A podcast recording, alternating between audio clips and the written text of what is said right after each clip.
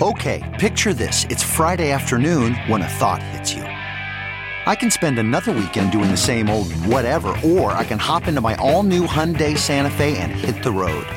With available H track, all wheel drive, and three row seating, my whole family can head deep into the wild. Conquer the weekend in the all new Hyundai Santa Fe. Visit HyundaiUSA.com or call 562-314-4603 for more details. Hyundai, there's joy in every journey. The morning trend With Big Party DeGan and Molly. on channel 94.1. So the new movie, The Joker, is getting a lot of buzz. People are talking Oscar buzz for Joaquin Phoenix. People are saying it's like super cool, dark, and edgy. But the buzz in New York City is police buzz. Apparently, they're going to have police patrols, movie theaters showing the movie that opens in theaters Just tomorrow. to put people at ease, you know, there was some supposedly traffic in the dark web. I'm sure it's people talking tough, but supposedly people talking about wanting to do some violence in, the, mm-hmm. in unnamed theaters. I think the original one was Texas, but I think to make people feel safe, put have That's a cop what it is. a cop stationed in the theater on opening night. Yeah. So today it opens at the New York Film Festival. So it's getting like a pre-opening tonight in New York City, and police will be there. And then I guess they're going to patrol all over. But it's interesting. A lot of theaters, like the big movie theater chains, are saying like no masks, nothing that disguises your face. Like Sure. people who really want to cosplay to go to these things. no Not Nope. funny? I mean, Yeah. you wouldn't think you would wear a mask to a movie theater any day, anyway, for your own dignity. No. How about a mat, uh, like a uh, cape? You just don't want anyone to do anything like that, right? It's just. Yes. No. Okay. I I mean, so it is just a security nightmare when people Yeah. are wearing costumes. Oh God, yes. Okay. NHL regular season gets going tonight.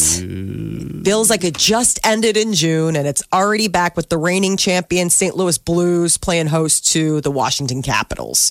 So there's going to be all sorts of fun action. Nation's first ever cannabis cafe is open for business in West Hollywood. It's the first legal spot where people can eat, drink, and smoke pot. No edibles, but it's all uh, smokables. So no whether alcohol. it's smoke a bowl or smoke a joint or uh, smoke a bong, but that's basically, yeah, no alcohol. But this is like the first of eight pot cafes planned for the city. And they're actually going to have what they call flower hosts, which are like s- wine sommeliers for weed. All I guess right. it makes sense. They really do are necessary. Mm-hmm. I didn't. I couldn't. I, we went to one of those distilleries in Denver just as a tourist. I'd never been. It's Yeah. weird. I have a friend who's a big guy into weed, so we went in, and I I was amazed with how much detail, how much information. Oh, I mean, the gal was trying to sell the different products, and I was like, I don't understand anything she was saying, and I thought I was kind of hip. What I learned when I went, I uh, went to one as well. I learned that you can get. I mean, I asked the question: Do you have anything on sale?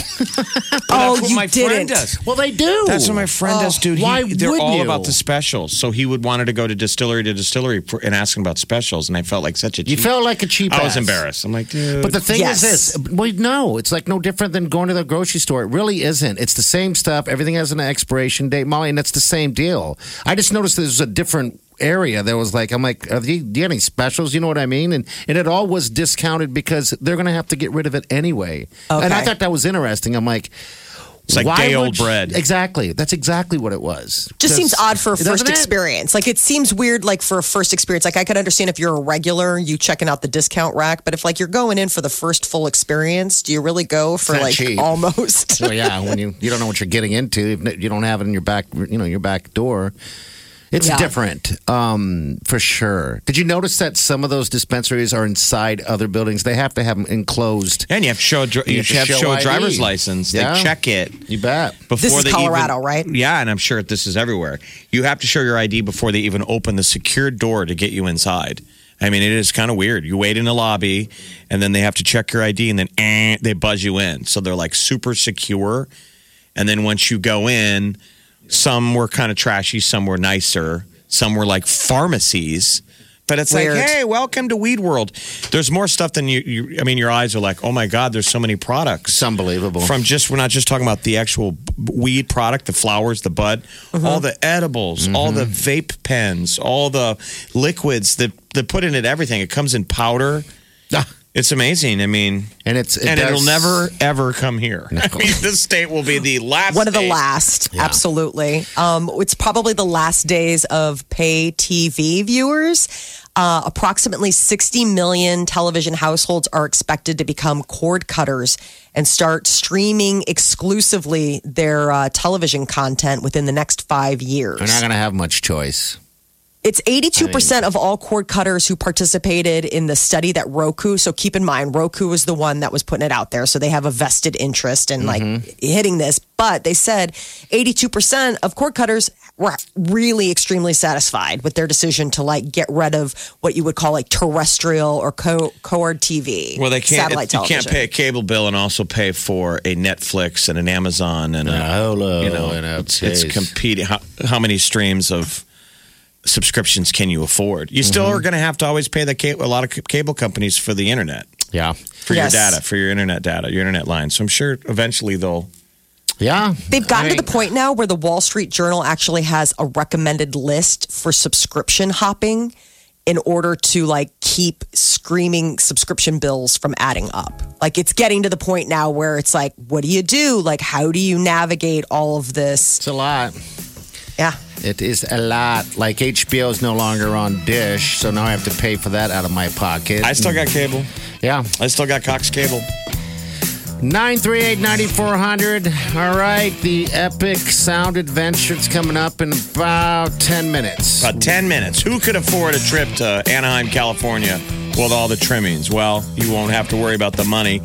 You just got to get on the finalist list. It's Post Malone That's it. in November in California, Disneyland money. It's everything you wanted. I just read your diary and gave it to you. Give it back.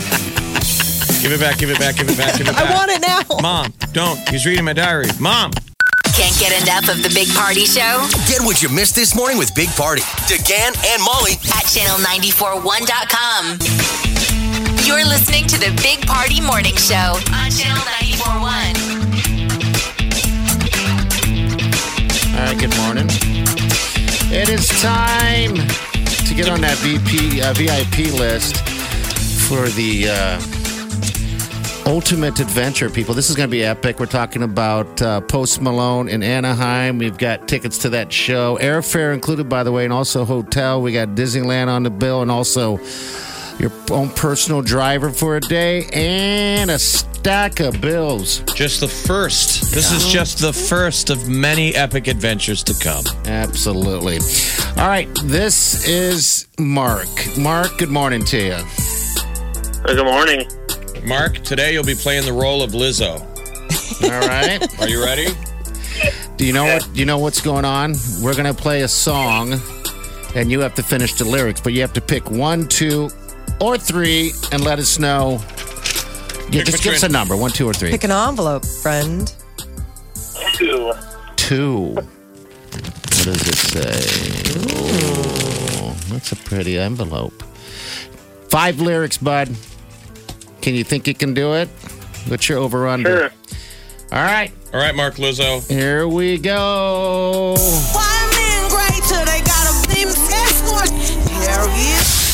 Ooh, what are you thinking?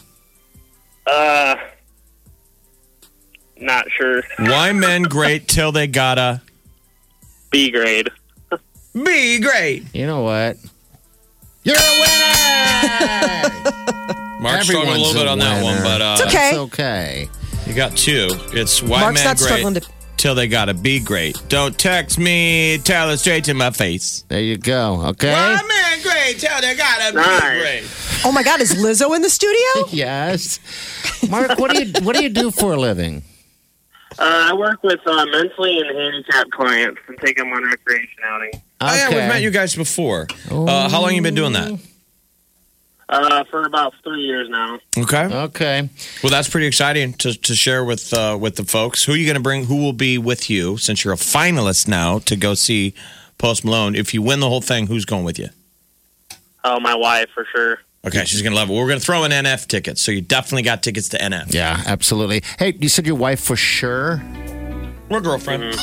What It's like, or my side Yeah, chick, exactly. You know, hey, my side come on.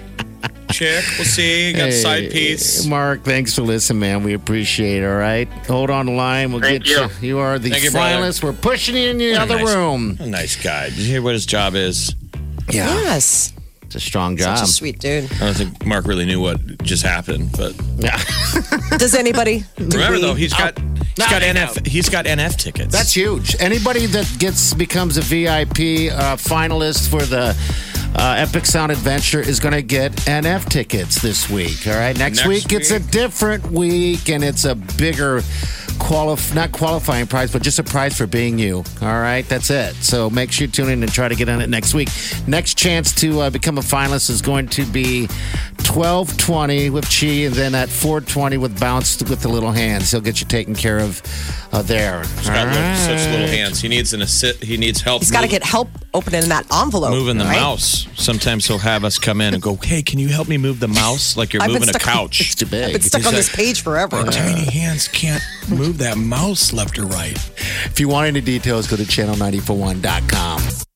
This is the Big Party Morning Show. On Channel 94.1. The Big Party Morning Show. Time to spill the tea. Angelina Jolie is done with marriage. She's never going to get married again. And uh, it was because after being divorced three times, I think she's just said, did that, done that, failed at it three I know- times. I know many of people that have just given up. Not given up, just stopped trying. You know, Well, this last time around, it wasn't her idea to marry Brad Pitt. I guess a source said that that she felt pressured that they'd been together, you know, 12 years. They only tied the knot like 2 years before they separated, and that had a lot to do, I think, with Brad and the kids pushing her. Because I remember when they did get married, Brad and Angelina, I mean, it was kind of like she's like, "Well, the kids started asking, and so, you know, I felt like I should." It's But probably hard to date with five kids. yeah, I can assume it would be Six. six total. Yeah, wow. six six children. Justin Bieber just tied the knot with Hailey, and apparently he jokingly told her, "Well, no more love now that we're married." All right, That was so he's apparently being his- realistic. Yeah. Um, wow, you know how much they spent on that wedding, by the way? Rough Let's estimate: one point three million dollars. Gracious. Yeah, I mean, it looked pretty. I mean, from the from the snaps that people posted, and just like the the photo booth, and like some of the weird stuff that you heard about, you figured it had to be a high price tag event. You're Did they- closing down did like a pay resort for like that, that. though? Is that somebody putting a value on it? Usually, you don't pay for anything because Variety covers it. You sell the photos to somebody, and they pay for the party. yeah. I'm sure um, that that didn't come out of his pocket completely. Um, I think the flowers are something like in the four hundred thousand range or something. That's the it's just ridiculous. of It's getting crazy. rich and famous. You get to a point where you don't have to pay for anything anymore. Anymore, even though you can. You can buy everybody a drink in the bar, but everybody's buying you a drink because you famous. Well, it was a, an intimate affair, like uh, just a, roughly 100 friends and family in South Carolina. And Kylie Jenner was there, but her man, Travis Scott, was not because apparently they're taking time apart. Kylie Jenner was there with her sister Kendall and uh, Kylie's uh, one year old baby Stormi that she shares with Travis Scott. But after two years of dating, they are taking some quote time apart. They've done this before. Some people think it might be a stunt, that they're not really separated, that Kylie and Travis are just doing it to get his new music like listened to. Apparently, he's dropping some new music coming this Friday, and some are like, "Oh, this is just a PR move to get people to you know tune in." Joaquin Phoenix, he's going to be taking on the role of the Joker when it hits theaters tomorrow night. And he did a, a little guest spot on Jimmy Kimmel last night and looked remarkably uncomfortable. Jimmy Kimmel played a clip from the movie, but it was outtakes that the director Todd Phillips had given to the Kimmel staff, and they like chopped it up and aired it. And uh, Joaquin had no idea it was coming, and he was So Clearly. kind of Over the top weird. him, huh? It Yeah. wasn't that weird. I don't know why he got all uncomfortable, but apparently the the cinematographer called him Cher, so he's all upset on the take. He goes, "Singer, actor, dancer, fashion icon. How's that an insult?" I mean, he said it with all seriousness and then Right. stormed off. I can't do this. Somebody calls do you this, man. Cher, like take it easy, Cher, and you go, "Really, singer, actor, dancer, fashion icon? How's that an insult?" I guess it's not. Cher should be happy. I'm sure Cher's going to love that clip. Oh, Like, absolutely. Thank you, Joaquin. They should reach out and make a, an appearance together. Uh, What a weird dude. he's very odd. and he is engaged to Rooney Mara. And he's saying that when he, they first worked together on the film that they met on, he was convinced that she despised him. And then he's like, I found out later it's just she's shy. But he's like, it never dawned on me that she liked me.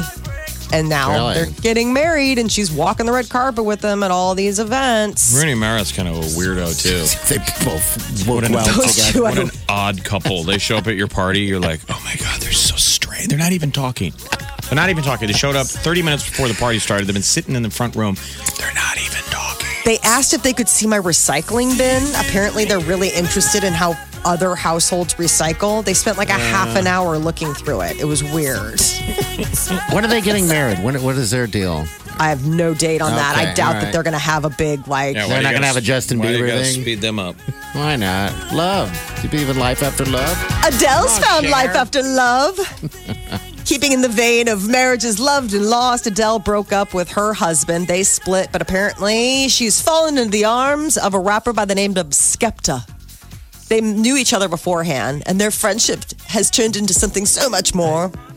I'm trying to get paid, take money, cash checks. You see the set, that's Lash, that's Dex. Young C, Young Shorty, Milcavelli, Yo, White Bricks, that True be Religion Skepta. Yes. He the one making her walk funny. Why I haven't been around for a week. Skepta laying it down. Adele's having Now some that's nice a fun. times. I want to hang out with Adele and Skepta. Oh, jeez. I want to hear a mashup. I want to hear like them collaborate. Like, what would it sound like if it's this, and then all of a Oh, sudden it goes into I hope they. hello. You know, the World Wide Web has already managed to put their music together to make it weird. There you go. Yeah. Love is in the air. Dwayne The Rock Johnson's coming back to the WWE. He left 20 years ago. Wow. Uh, well, almost. Well, no, it's the 20th anniversary. He left in 2004. Pardon me. Okay. He left 15 years ago, not quite 20.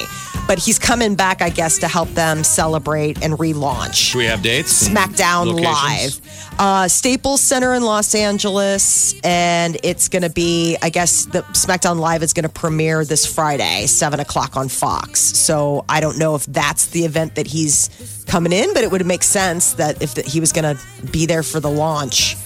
But, you know, Dwayne The Rock Johnson's a busy man. I think he's got like two movies coming out in the next six months, and he's got Ballers on HBO. He does not need the exposure. He's he's good. Ryan Reynolds has got a new movie coming to, straight to Netflix. He's teamed up with Michael Bay. This is a pretty heavy hitter, you know, collaboration. Um, it's called Six Underground, and it's supposed to be like it's said to be old school Michael Bay. That it's tough, it's funny, it's got an interesting style, but it's definitely like a Fast and the Furious sort of ramp up to it.